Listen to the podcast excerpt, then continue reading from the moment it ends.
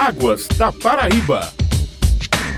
Bom dia, ouvintes. Quarta-feira é dia de Águas da Paraíba, programa da AESA, Agência Executiva de Gestão das Águas do Estado. Hoje vamos falar sobre a experiência da AESA na cobrança da água bruta, a não tratada. Nosso entrevistado é o diretor administrativo financeiro da AESA, Joaci Mendes. Seja bem-vindo, Joaci. Muito bom dia, Raíssa e todos os ouvintes do programa Águas da Paraíba. Uma satisfação conversar com vocês à discussão. Joaci, você participou como palestrante da oficina Progestão de Intercâmbio, Sustentabilidade Financeira para o SINGRE, que é o Sistema Nacional de Gerenciamento de Recursos Hídricos. O tema dela foi implementação da cobrança e as soluções encontradas para as particularidades regionais no estado da Paraíba. Eu queria que você falasse um pouquinho sobre esse tema que é pouco conhecido do público público. A cobrança da água bruta está estabelecida numa lei federal, que é a 9433 de 97. Os estados vêm implementando essa cobrança pelo uso da água bruta. E o que é esse uso? A lei estadual, ela define os usuários que usam direto, seja na irrigação, seja o abastecimento público, no caso a Cagepa, só para citar alguns exemplos. Então, essa água, ela é cobrada quando é captada a partir,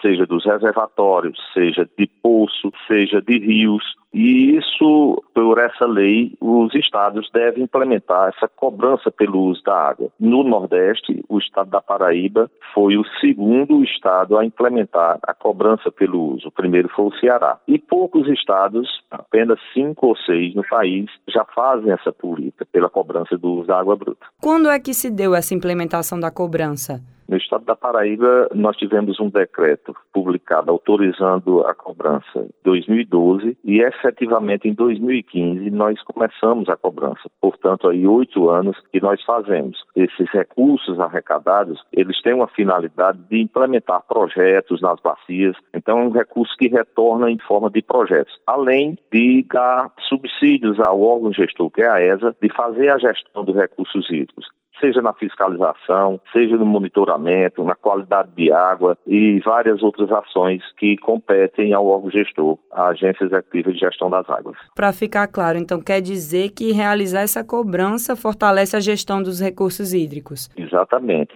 principalmente no estado como o nosso, semiárido, onde a maior parte das nossas águas que abastecem os municípios, elas estão em reservatórios e nós temos outros tipos de demanda na irrigação. O órgão gestor ele tem essa finalidade de administrar essas águas, fazendo com que elas rendam, elas tenham seus rendimentos, diminuindo os problemas locais que nós temos provocados pelas secas, pelas estiais. Então, a preocupação, o trabalho da ESA, de todo o nosso corpo técnico, da diretoria que tem à frente o presidente Porfírio, é exatamente de fazer fazer essa gestão e controlar mesmo a água para que ela não traga maiores prejuízos à sociedade, no caso de falta d'água nos municípios para abastecer, só para citar como exemplo. Joaci, quem é que tem a obrigação de pagar? Veja bem, isso aí é uma coisa mais técnica, mais detalhada. Então nós temos uns seis ou sete tipos de usuário. A indústria, comércio, os irrigantes, a Cagepa, por exemplo, é uma usuária, ela faz a captação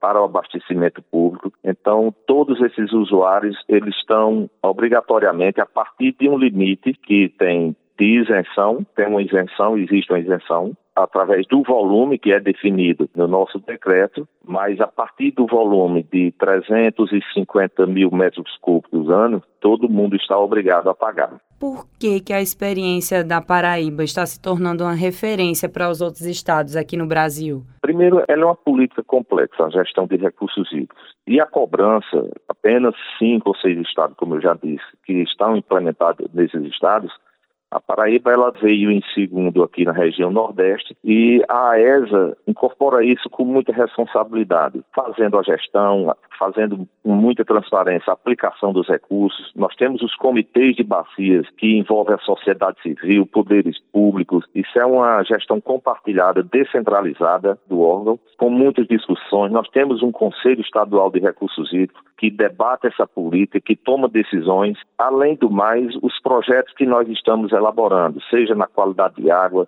seja na atualização dos valores, seja em várias áreas do conhecimento, aperfeiçoando os instrumentos de gestão, e isso tem chamado a atenção de outros estados. A Agência Nacional mesmo nos convidou exatamente para a gente debater o que a ESA e o que a Paraíba tem feito. A gente está apenas cumprindo o que determina a lei, que é o manual que nos orienta para fazer essa gestão de recursos hídricos. Para encerrarmos, o irrigante que precisa se regularizar, o que, que ele tem que fazer? Olha, importante sua pergunta, porque nesse momento nós estamos passando por período da estiagem e os irrigantes, eles têm a dificuldade da captação de água, da irrigação, eles têm benefício através da Energisa que chama tarifa verde, uma política de Estado, e para obter esse benefício do tarifa verde, que é um valores diferenciado para o uso da energia na irrigação, eles precisam de ter a outorga. E essa outorga, o poder outorgante está sobre a competência da Agência Executiva de Gestão das Águas. Então ele procura a ESA até de forma online com sua documentação pessoal, documentação da terra, mesmo a terra não estando no nome dele, ele, ele dá um jeito de, de ter uma declaração de transferência de uso da terra. São documentos simples, com um projeto simples da irrigação, e ele nos procura, procura a ESA de forma online ou presencial. Nós temos as gerências de Campina Grande, Patos e Souza. Aproveito para dizer que estamos instalando o escritório de Itaporanga. Hoje mesmo já foi aberto o escritório para dar apoio a todo o Vale do Piancó. Então é só o usuário nos procurar, seja presencial de forma online na nossa página, que ele será atendido. Acabamos de falar com o diretor administrativo financeiro da ESA, Joaci Mendes. Muito obrigada pela participação e até a próxima, Joaci. Muito obrigado a você, Raíssa. Tudo de bom. Perdeu o programa de hoje? Você pode acompanhar o Águas da Paraíba na sua plataforma digital favorita. Até semana que vem, ouvintes. Águas da Paraíba.